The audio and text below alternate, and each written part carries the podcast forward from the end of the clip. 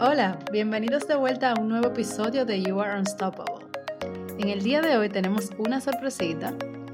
Se me había ocurrido durante este tiempo off invitar a una amiga que ya conocen a que sea mi compañera de podcast. ¿Y quién crees que será?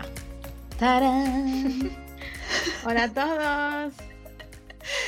Hola Pamela, ¿qué tal? ¿Cómo Hola Amanda, bien. De nuevo aquí, por aquí, pero esta vez en vez de invitada, pues como tu compañera.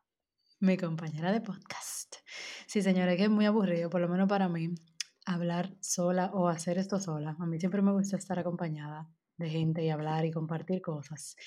Y nada, se me ocurrió que sería una buena idea compartir este proyecto con Pamela, ya que tuvimos una muy buena interacción en el primer capítulo y a ella le encantó y yo dije, bueno, why not? Sí, así mismo, o sea, ya que la conversación entre nosotras fluye tan rápido, tenemos cosas en común en el sentido de compartir nuestras experiencias, por ejemplo, de vivir en el extranjero y específicamente ahora en Alemania, pero a la vez es interesante porque tenemos perspectivas diferentes a pesar de vivir en un mismo país. Entonces yo creo que eso, eh, para todo, no solo cuando uno habla como de vivir en Alemania, sino para cualquier tema que uno hable, compartir ese punto de vista diferente sería bien interesante. Sí, yo creo que sí. Yo creo que de hecho tenemos muchos temas interesantes que queremos plantear ahora en estos próximos capítulos que van a englobar mucho el tema de Alemania. Yo creo que son preguntas y temas que a muchas personas le interesan y no solamente para informarse de Alemania, sino cómo es la vida en el extranjero cuando eres joven y estás eh, incorporándote al mercado laboral y un sinnúmero de temas. Así que ya saben, van a haber muchos capítulos al principio relacionados a este tema en general digamos. Y ya luego, obviamente, uno se irá yendo por diferentes vertientes. Exacto. Entonces, Pamela, eh, ya tú me explicaste en el capítulo que hicimos juntas cómo llegaste a Alemania. Sí. No sé si quieras como o sea, tengo, eh, abundar más. Pues, no, puedo hacer un pequeño resumen, yo diría, para las personas que no han escuchado ese capítulo, pero sin redundar mucho. Pero en general yo quería estudiar en el extranjero. O sea, yo primero fui a Costa Rica durante mis estudios del bachelor y fui a hacer un intercambio por seis meses. Me encantó la experiencia de allá y a raíz de esto, pues dije, para mi máster quiero estudiar fuera, no importa dónde sea. Entonces apliqué a diferentes países, o sea, yo no tenía ninguna preferencia a un país específico, sino como te dije, cosa principal, estudiar en el extranjero. Y pues en Alemania se me abrieron las puertas todo se fue alineando, me fueron aceptando, económicamente era la más viable, eh, lo de la visa se dio fácil, como que al final todas las puertas se fueron abriendo y terminé aquí y yo feliz. Pero claro. ese fue más o menos el camino. ¿Y tú, tú empezaste tu experiencia viviendo fuera en UK? Sí, sí, no, realmente yo nunca planeé venir a Alemania. O sea, Alemania para mí fue como una sorpresa. Y fue más por el hecho de que mi hermano se mudó a Alemania eh, y ya él mudándose a Alemania, pues era una puerta abierta para mí, estando en Londres.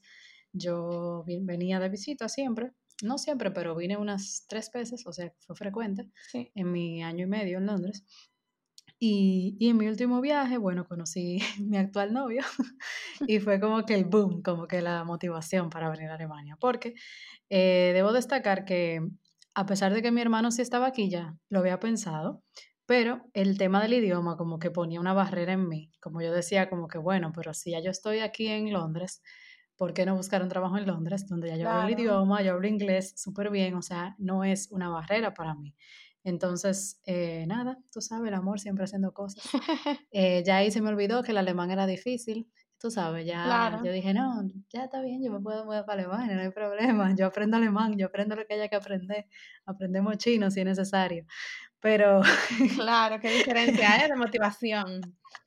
Claro, motivación había de más. Entonces, debo decir que sí, que ese fue como el boom, eh, realmente, o sea, si no, bueno, posiblemente hubiera pasado también, porque eh, no es tan sencillo conseguir trabajo en el extranjero y quizás en ese momento que yo estaba en Londres, yo no estaba ni siquiera orientada de cuáles eran esas cosas que yo necesitaba para tener un buen CV, para tener un buen portafolio, que sea competitivo en una ciudad como Londres. O sea, claro. Eh, no es lo mismo eh, tener un portafolio súper bien adaptado quizás a tu país, que las cosas son muy diferentes. O sea, la gente quizá no está esperando tanto, pero ya cuando tú compites con una gran cantidad de gente que son buenísimas. O sea, y no estoy diciendo que uno es malo, pero no, hay que ser realista. No, y no solo que uno sea bueno, no, no solo personas que sean buenas, Amanda, sino los estándares que hay y las reglas que hay para contratar extranjeros.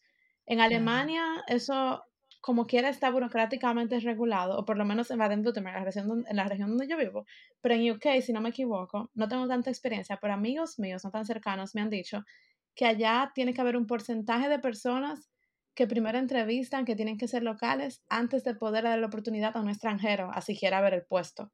Entonces la competencia se hace todavía más difícil. Allá es totalmente difícil, siendo realista. O sea, yo realmente no veía oportunidad si no era que alguien quizá me conociera, algún maestro o algo y me recomendara, pero honestamente es complicado. Y lo más conveniente, yo diría, si yo estuviera en Londres, ya pueda como una pequeña recomendación, es como eh, buscar trabajo mientras estudias, como para tú creando ya como ese lazo. Claro, pero dejarlo para, pero dejarlo para el final es complicadísimo. Esa cosa puede ser que cambien esos procesos. Y el tema es que allá el, tu, la compañía te tiene que hacer un sponsorship. Y no toda compañía está, está dispuesta a hacer ese sacrificio. Tienen que pagar por ti, creo, si no me equivoco. Y todo eso. Entonces, ¿para qué lo van a hacer si pueden hacerlo sin necesitar eso, sabes? O sea, tiene que ser como que te necesiten 100%. Pero ya en Alemania la situación es otra, lo cual es una muy buena noticia. Sí. Eh, pero nada, así fue que yo llegué. Esa fue mi historia. Sí. ¿Y qué tal? Supongo que un shock cultural a pesar de que ya tú estabas en Europa, o sea, entre UK y Alemania. Mira, sí, realmente cuando yo, yo recuerdo, yo llegué en febrero, finales de febrero del 2019, y a pesar de que yo estaba bien adaptada a vivir sola, porque yo en Londres estaba viviendo sola y todo eso, cuando llegué aquí, a pesar de que no vivía sola, uno sí se siente solo, porque es que, por ejemplo, yo iba a actividades con, con mi novio, por ejemplo, y todos sus amigos eh, hablaban un ratito en inglés y luego alemán. Y yo ahí, ay, mi madre. ¿Y en qué lío fue que yo me metí? Sí. Entonces, eso me chocó bastante. O sea, eso para mí, yo recuerdo la primera vez que vi amigos así de, mi novio. Y era como que, no, yo me quiero meter en un hoyo aquí y, irme por ahí. O sea, sumamente retador porque no aprender el idioma no es una opción porque, y más si te, si te encuentras rodeada de, personas del lugar. Eh, eso para mí fue un gran choque. Yo al principio cuando llegué eh, sí me recomendaron que, que conozca amigos por Tandem, que empiece a hacer ese tipo de cosas. Tandem, para los que no saben, es como una pareja con la cual puedes practicar el idioma. Yo inmediatamente me inscribí en clases de alemán. O sea, la semana de yo estar en Alemania, ya yo estaba en mi instituto de alemán. Yo iba todos los días, eh, de lunes a viernes, y eran como cuatro horas de clase. O sea, yo me, me metí en, la, o sea, en el idioma tan pronto llegué.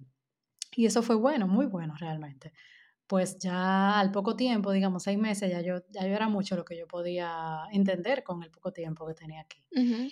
Y, pero el tema de los amigos fue clave. ¿Por qué? Porque yo no podía depender solamente de las amistades de mi pareja o, de mi, o que mi familia estaba aquí, sino que había que empezar ya a hacer sus propios amigos, porque claro, hay que tener su vida, o sea, claro. uno no puede depender al 100% de la otra persona. Entonces yo hacía eso, yo por ejemplo me entré en plataformas como en Facebook y busqué Tandem Partners, una chica arquitecta por cierto, y ahí como que me fui, fui empezando poco a poco. Y estar en las clases de alemán ayuda mucho a socializar, porque vas conociendo gente de tu misma, que van estudiando, que están que acabados de llegar. Y bueno, todo el mundo se agarra de algo y dice, bueno, vamos a hacer una amiguita, acabamos de llegar, tú sabes. Y todavía tengo amigos así que los conocí en esas clases y seguimos. Sí, porque todos se encuentran en la misma situación, de que son extranjeros, están solos en un país extranjero, entonces uno solo se tiene a sí mismo, o sea, a las otras personas en esa misma situación. Totalmente. No sé cómo te habrá pasado a ti con eso cuando llegaste. Sí, o sea, fue muy similar porque en mi caso, yo llegué en el 2015 para hacer mi máster, pero era un máster internacional. Dígase en inglés a pesar de ser en Alemania. O sea, las clases eran en inglés y el grupito que teníamos éramos 30 estudiantes, o sea, de mi promoción, y solo habían dos alemanes y el resto era mezclado de Asia, de África, habían tres latinos, de Estados Unidos, pero en fin, se hablaba inglés, ese era el idioma del máster. Y, pero todos nosotros éramos nuevos en el país, no teníamos otros amigos, o sea que al inicio ese era nuestro grupo, a pesar de que tal vez no seamos tan afines, o sea, hoy cinco años después, yo solo tengo contacto cercano tal vez como de tres personas de ese grupo, porque éramos los que realmente éramos afines y amigos a pesar de la necesidad. Pero los primeros seis meses, cuando igual tú no tienes a nadie, igual como yo era que yo me juntaba, o sea, no era que la pasaba mal ni nada, pero tú entiendes, como que ese es el apoyo que uno tiene cuando aún uno no ha conocido a otras personas de otros ámbitos. Pero, por ejemplo, em, otra amiga, otro amigo que vino dos años después a hacer un máster, pero en alemán, su integración al inicio fue mucho más chocante que la mía, porque resulta que su máster no es internacional, es un máster normal en Alemania. ¿Y qué pasa con eso? La gente que está estudiando ya tiene su grupo de amigos o ya tiene como su vida aquí en Alemania, aunque se haya mudado de ciudad, porque aquí se estila mucho también que tú te mudes de ciudad para estudiar, pero cuando tú te mudes de ciudad, a veces entonces vienen varios amigos de tu pueblo y vienen a esta universidad, ya tú conoces a gente. Entonces, si tú estás rodeado de un grupo así, pues es más difícil integrarse, porque ahí tú eres como el único que está totalmente solo, por así decirlo. A diferencia de cuando uno está en un máster internacional, que todo el mundo está solo, entonces todo el mundo como que busca esa compañía y esa ayuda. Claro, y hay que decirlo, culturalmente también les toma un poco más de tiempo integrarte a su círculo, digamos. O sea, eh, el latino en cierto sentido tiende a ser un poco más como que, ay, hola, tú eres nuevo y te incluye inmediatamente, tú sabes. Y me pasa ahora en la vida laboral, o sea, tú te das cuenta, pero es un proceso, tú tienes que también tú ser abierto, no cerrarte. Eh, yo, por ejemplo, a veces veo gente en la cocina y voy y le digo, hola, eh, yo me llamo Amanda, ¿cómo tú te llamas? Entonces ya ahí tú vas rompiendo el, el, hielo, ¿sabes? Porque es de por sí como que incluso tú te llegas a acostumbrar a ese tipo de interacción y hasta tú te puedes convertir así un poquito como... Eso pasa, por ejemplo, en, oficinas que son muy grandes, pero bueno, no vamos a entrar en, tema de mucho en, en, el tema de las oficinas, pero, pero sí, o sea, que también uno tiene que romper con eso de que, ay, son muy secos o no me hablan. Y no, háblale tú. O sea, háblale tú y, y sé chulo y, y pregúntale cómo está y interactúa, porque así también se dan cuenta de que tú eres diferente y que te gusta eso y, y puedes como integrarte más a, a su vida, digamos, no sé, a su círculo. Sí. Sí. Y dime cómo te has sentido aquí, o sea, viviendo en general en Alemania, en Berlín, em, cómo te has integrado, cómo no te has integrado, o sea, cómo tú te sientes después de un año y medio, de así decirlo, viviendo aquí. Yo digo que el tema del idioma me ha ayudado mucho a la integración, eh, sobre todo cuando tú vas a sitios que hay personas que están hablando en el idioma, porque imagínate, o sea, no por el hecho de que tú no hables el idioma necesariamente signifique que van a cambiar el idioma por ti. Claro. Puede pasar que, que, no, que, o sea, es normal, es como que estemos en Santo Domingo y, y haya una sola persona que no hable. Hay momentos en donde la conversación se torna en español y vas, o sea, es normal. Entonces, el idioma fue clave. Creo que ya lo habíamos mencionado, no sé si en el, en el capítulo que hicimos juntas. Eh, el hecho de hacer amigos, o sea, cuando usted hace amigos en una ciudad, eh, tú te sientes que tú perteneces a ella, o sea, porque tú tienes que llamar para, ay, me quiero comer un helado, déjame decirle a esta amiga, vamos a comer un helado, o ay, quiero, no sé, eh, montar bicicleta, quiero ir a correr, déjame invitar a alguien, qué sé yo, no sé. Pero sin embargo, si, si tú no tienes con quién interactuar, por lo menos gente así extrovertida como nosotras, eh, se nos hace un poco más difícil la integración. El idioma y los amigos, yo diría que son dos factores sumamente importantes, porque primero, el idioma, como ya dije, tú te sientes más eh, integrado en la sociedad y es obvio, y los amigos, bueno, ya tú tienes con quién compartir, con quién hacer cosas, eso es muy evidente. Si tú, sin embargo, te vuelves tímido y no quieres salir, para ser amigo yo no van a llegar a tu casa, hay que salir a buscarlos. Eso es algo muy importante. Y eso yo lo tuve que aprender a la fuerza, eso un poquito también mi novio me lo decía, como que mira, tiene que ser amigo, tiene yo, pero ¿cómo que yo, tú quieres que yo salga, haga amigo? Que salga a la calle. Sí. Y diga, sé mi, abrázame, sé mi amigo.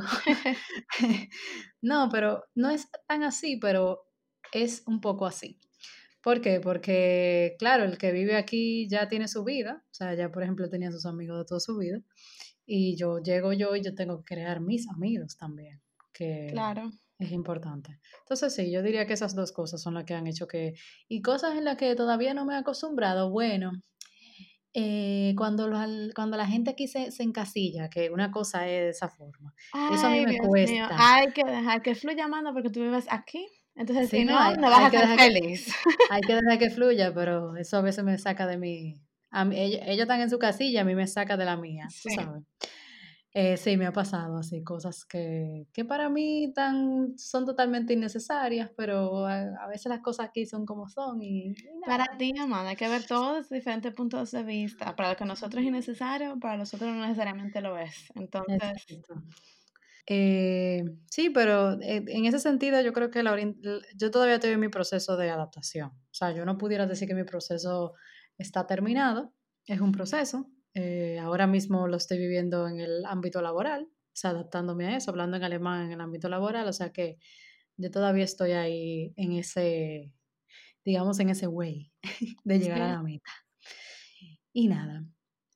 ¿Y, y tú? ¿tú ¿Cómo te sientes? O sea, yo sé que tú te sientes súper bien. ¿tú Sí, o sea, ya yo estoy en un punto en el que yo me siento súper cómoda con cómo estoy en mi vida y eso, pero para mí, o sea, hubo puntos en el que habían altas y bajas, ¿sabes? O sea, habían puntos en el que yo decía, qué sé yo, antes, tal vez como en la transición de cambiar de la uni a la vida de trabajo, donde tú igual tienes tus amigos, pero entonces tú rompes el hielo para conocer nuevos amigos, para empezar una nueva rutina, como que ahí uno piensa, o sea, yo me cuestionaba, como que, wow, y tomé la decisión correcta, o me siento bien, o a veces uno se siente vacío, pero déjame contarte que con el tiempo, y haciendo como un balance sano de todas las cosas. O sea, a me gusta llamar ahora que yo tengo un momento de mi vida muy balanceado, ¿sabes?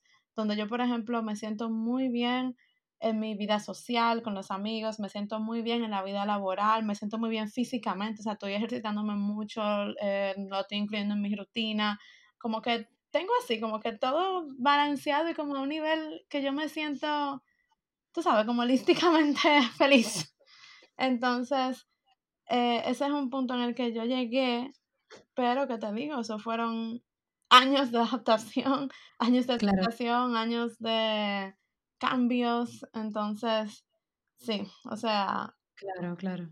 Pero ahora mismo yo me siento muy, o sea, muy integrada a la cultura de aquí, muy identificada con muchas cosas, pero igual he vuelto a reconectarme con la cultura latina. O sea, ahora empecé a hacer un grupo, o sea, empecé a salir con unos amigos mezclados entre españoles y latinos de diversos países, alemanes que hablan español y les, interesa la cultura latina.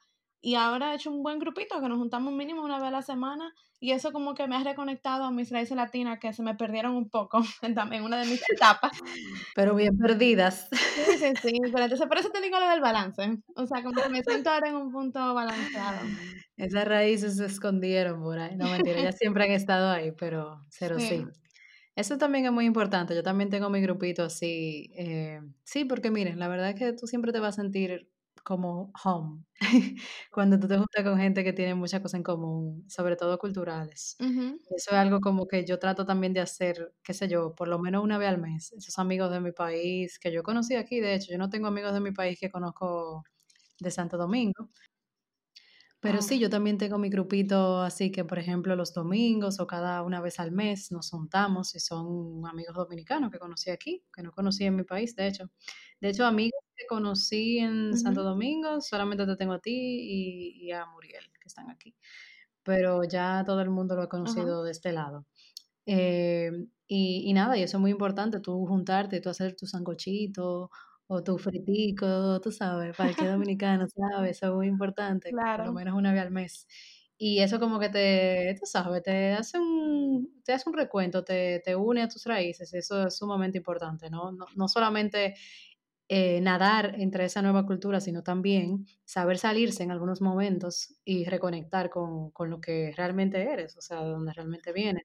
Eso es sumamente importante, porque si no, tú te puedes también sentir como que, como extranjero tú sabes, que realmente lo eres, pero, eh, pero es bueno hacer como esa reconexión, como que tú decías, ay, qué bueno era bailar un merenguito, no me acordaba, cosas así como...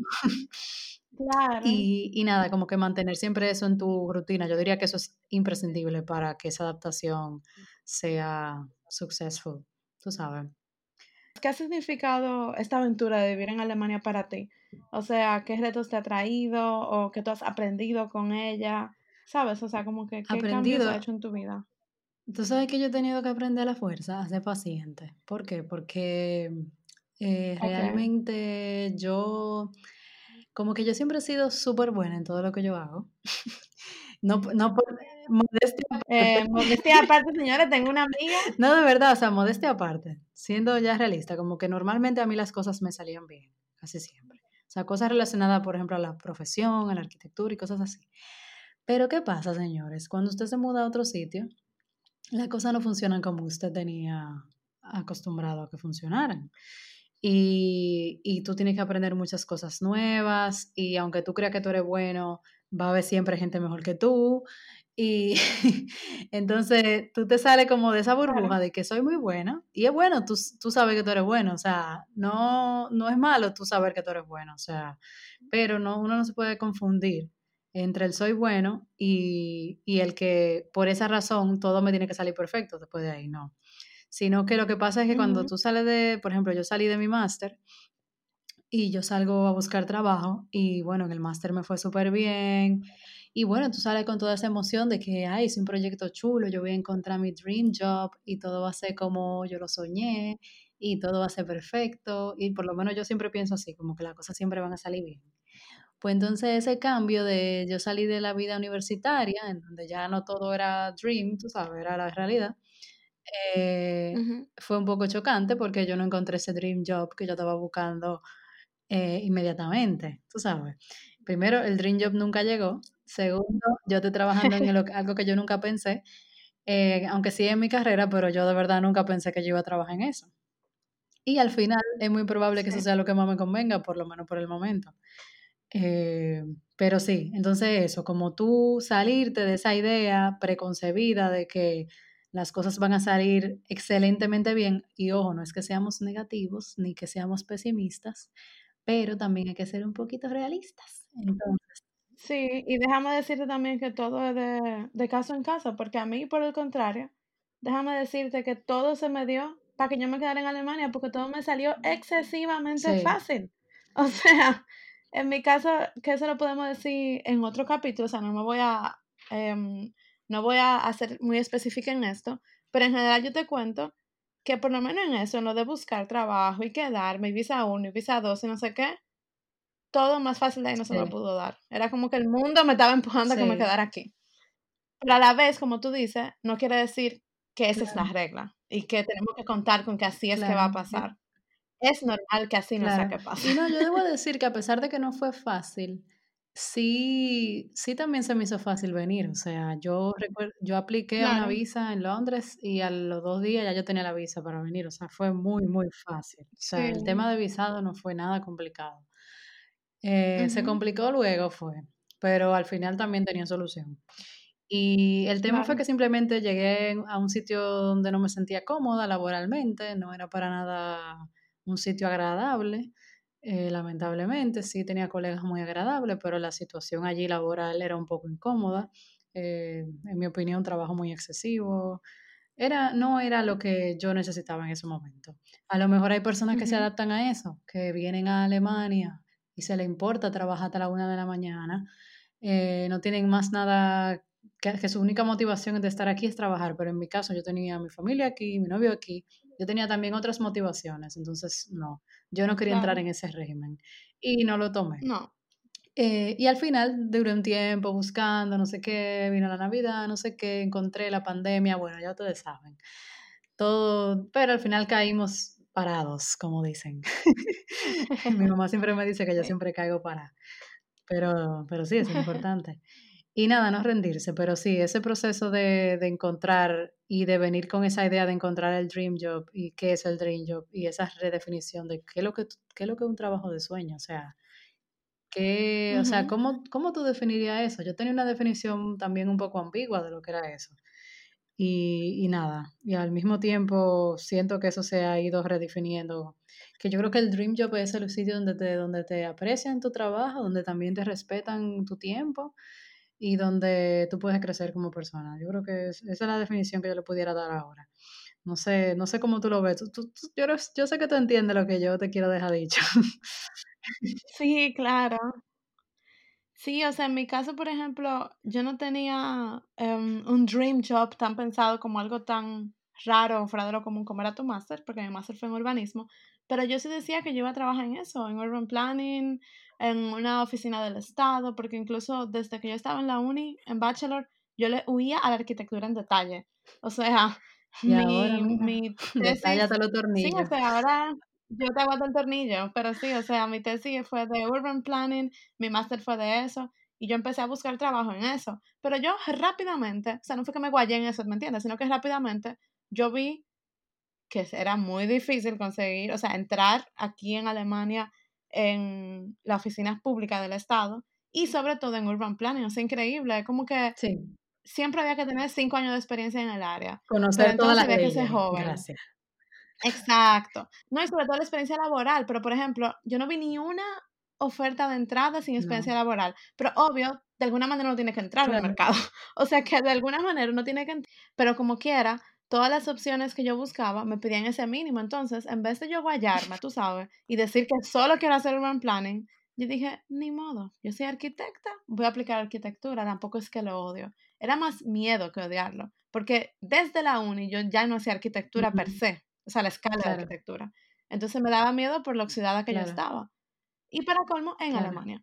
Pero nada, ni modo, le dimos para allá y ahí fue que te digo que se me hizo facilísimo. O sea, yo hice cambiar de Urban Planning Arquitectura y eso fue en cuestión de días que me llovieron las ofertas laborales, las entrevistas y los contratos para yo elegir. sí, sí, no, es que realmente a mí también me pasó algo así, que yo quería como darle el enfoque de mi máster y, y no es tan sencillo, o sea, ese enfoque, yo sí tuve algunas posibilidades, o sea, como posibilidades de irme por, ese, por esa vía, pero no era lo más conveniente en ese momento, o sea, realmente como arquitectas sí las opciones han habido muchas. O sea, eso.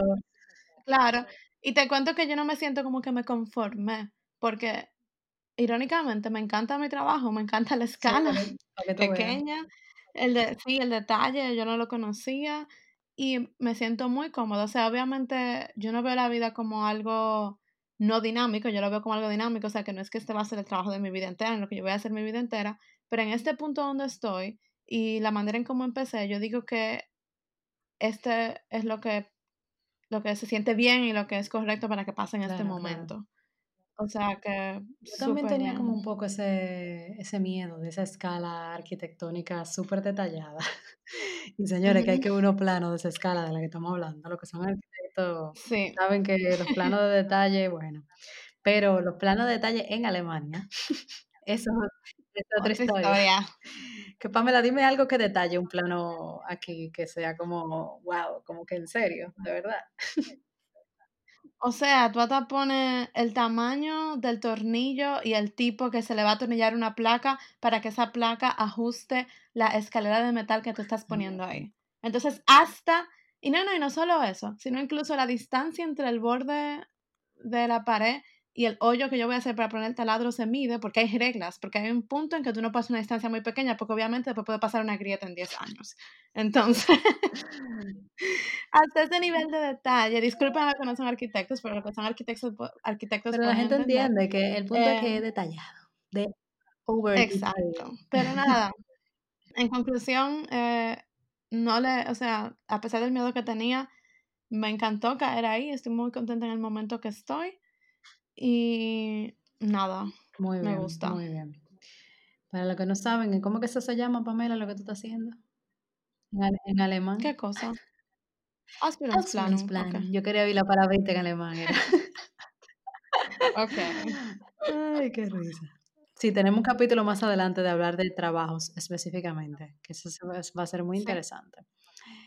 Y nada, pues, eh, ¿y qué, qué, tú, qué tú sientes que tú has hecho para seguir adelante cuando tú te sientes así como, tú sabes, como, qué sé yo, uno siempre tiene su día malo, uno no puede decir que no.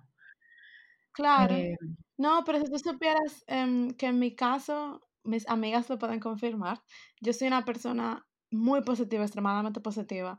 Eso no necesariamente es bueno siempre, porque a veces uno no ve la realidad 100% objetiva, pero yo me enfoco siempre en mirar atrás, pero para ver lo que ya he logrado, en lugar de mirar adelante y ver lo que me falta, ¿entiendes? Como que yo veo lo que ya yo he logrado, me siento orgullosa de mí misma y digo, concho, pero ya yo he hecho todo, todo esto, como que estoy en este punto, vamos a seguir echando para adelante.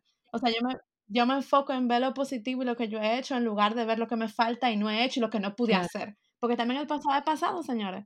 Lo que no se hizo no, pues, no se pudo hacer y punto. No se puede perder tiempo en ver qué hubiera pasado si hubiera hecho tal cosa y que yo me siento mal. O sea, así que yo me enfoco viajar en yo sentirme bien.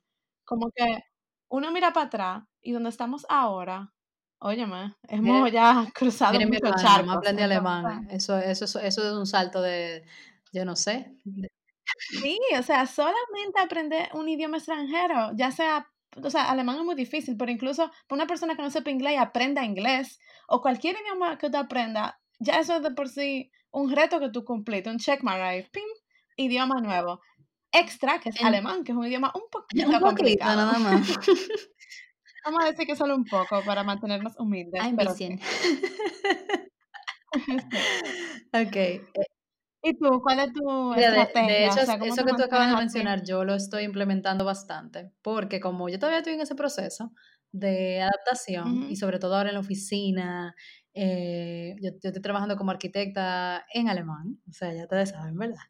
Eh, todos esos términos nuevos. Yo estoy haciendo como un tipo diario, que tú me lo recomendaste, de hecho, y yo me he dado cuenta que sirve como para yo reafirmarme a mí misma todo lo que estoy aprendiendo tú sabes, como ir anotándolo, tenerlo ahí, releerlo, me lo traigo los fines de semana y como que me tomo media hora para releer lo que aprendí en la semana, lo que hice, lo que sé, lo que no sé, las preguntas que tengo.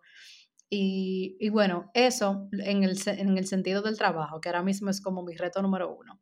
Ya en la parte personal, eh, obviamente acordarme del idioma, de que aprendí el idioma, de cómo me he adaptado, de que ando en bicicleta en la calle y yo era una mujer que andaba en carro antes, o sea, eso para mí fue un, cambio, un switch. Y, y, eso puede sonar como algo totalmente fácil, claro, montarte en la bicicleta y ya. O sea, ¿qué tiene de difícil? Sí, pero no, no, es tan sencillo, o sea cuando tú no estás acostumbrado a montar bicicleta en la ciudad, que era mi caso, o sea, yo sabía montar bicicleta como mucha gente, pero nunca la había montado en la ciudad. O sea, yo no, nunca me había enfrentado a ese miedo del peligro que puede representar eso, porque es verdad, puede ser peligroso. Pero poco a poco, eso es un cambio, eso es algo que yo tuve que desaprender y aprender de nuevo. O sea, eso va a ser mi método de transporte. Yo llego a mi oficina en mi bicicleta, súper bien, o sea, eso te relaja en el camino y todo eso, como mirar todo eso que tú que he logrado en, ese proceso, en este proceso, claro, también eso es una buena estrategia para uno decir, ok, eh, one, one day at a time, o sea, un día a la vez y, y wow, o sea, te hace sentir de verdad que es sumamente orgullosa. Yo creo que es una estrategia eh, sumamente importante para tomar en cuenta en esos procesos, porque nada se da de un día a otro. Eh, todavía hay un montón de cosas que están en proceso y yo creo que eso es primordial tenerlo en cuenta. Bueno, pero entonces ya para ir wrapping up de este episodio eh, introductorio de nosotras dos, pues en conclusión, nosotros, ¿cómo calificaríamos la experiencia en Alemania? O sea, que... en general, en mi caso, yo diría como una experiencia positiva dentro de los altos y bajos, que me ha hecho crecer mucho como persona y me ha hecho independizarme mucho, en verdad, como salir de la burbuja donde yo vivía de sí, Totalmente. Yo diría que es una experiencia muy enriquecedora y también, además de eso, eh, es un, buen, un muy buen sitio para vivir en muchos aspectos. Eh, el tema familiar, que nunca lo hemos mencionado, pero se puede hablar luego de eso, es algo que está muy debemos decir, tener familia en Alemania, por ejemplo, es algo sumamente cómodo en comparación con otros beneficios en otros países, el seguro social, el seguro de salud, eh, el work-life balance puede ser muy bueno, puede, ¿verdad? Pueden haber experiencias malas, pero puede ser muy bueno. Eh, los días de vacaciones, todo eso. Entonces, cuando tú sumas todo eso, toda esa calidad de vida, y que tú estás buscando cuando te mudas de país, bueno, de país, eh, calidad de vida, entiendo yo, ¿verdad? Ganar bien, pero también, pero también poder disfrutar lo que, lo que estás logrando. Entonces, yo creo que en ese sentido es un muy buen sitio. Eh, que sí tiene sus, sus contras. Desventajas, como todo en la como vida. todo en la vida, pero de verdad que es un muy buen sitio. Eh, deberíamos de, contactar em, el Estado alemán para que no, no financie el podcast. Ya que le estamos dando promoción. promoción gratis. Pero sí, o sea, es una experiencia que yo podría recomendar realmente, 100%. ¿Tiene alguna última recomendación, Pamela, para terminar? No, o sea, yo diría simplemente que así en el día de hoy dimos un poco de un overview de cómo han sido nuestras vidas aquí y luego, como dijo Amanda al inicio, por en los próximos capítulos iremos como detallando temas que hoy dijimos, bueno, pero eso lo dejamos para otro día, bueno, pero hoy no voy a ser muy específica. Eso no es porque no queremos hablar, sino porque ya tenemos pensado así en diferentes capítulos hablar detalladamente de una de esas cosas que seguro a todos ustedes les da curiosidad de, de vivir en el extranjero, de no dejar de pensar en ti misma y de siempre echar por adelante. Entonces ya saben, como dice Pamela, en los próximos capítulos seguiremos hablando de Alemania o de vivir en el extranjero y cómo estas experiencias nos hacen más fuertes, más resilientes y lo importante de recordar que cada paso que damos día a día es un peldaño más para llegar a la meta. Es decir, que no se nos olvide nuestro Unstoppable Side.